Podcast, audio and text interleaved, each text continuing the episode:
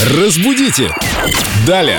Вдруг, как в сказке, скрипнула дверь. И в студию Эльдорадио вошла Виктория Полякова, наш культуролог, знаток русского языка. Вика, доброе утро, рады вас видеть. Доброе утро, Виктория. Доброе утро. Какая прекрасная подводка, Семен, спасибо. И выражение сегодня тоже симпатичное быть под башмаком. Что оно означает? Для женщин, конечно, это хорошо.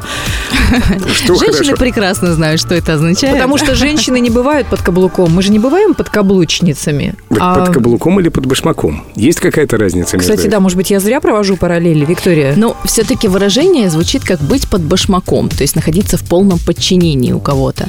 Каблук – это уже вот маленькая женская вставочка в это выражение. Это как раз-таки тема отношений мужчины и женщины. А под башмаком это выражение универсальное, оно может касаться и работы, не только личных отношений в семье. Конечно, конечно, действительно, да. И до сих пор у Папы Римского, например, есть традиция, когда ему целуют туфлю. Башмак.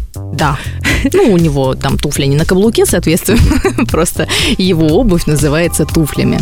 Надо же, я не думал, что папе римскому до сих пор целуют обувь. Да. А, кстати, в древние времена на Востоке побежденный монарх, который простирался на земле, а, на него монарх-победитель ставил свой башмак, ногу в башмаке, соответственно, как знак того, что он одержал победу. И так в буквальном смысле человек оказывался под башмаком. Теперь стало все понятно. Ну, вообще-то мир сейчас сильно изменился, и такого вот уже не встретишь, совсем такого вот. Да и э, подкаблучников не так много, потому что девушки все реже и реже ходят на каблуках, все больше в этом, в New Balance. Под New Balance теперь нужно говорить.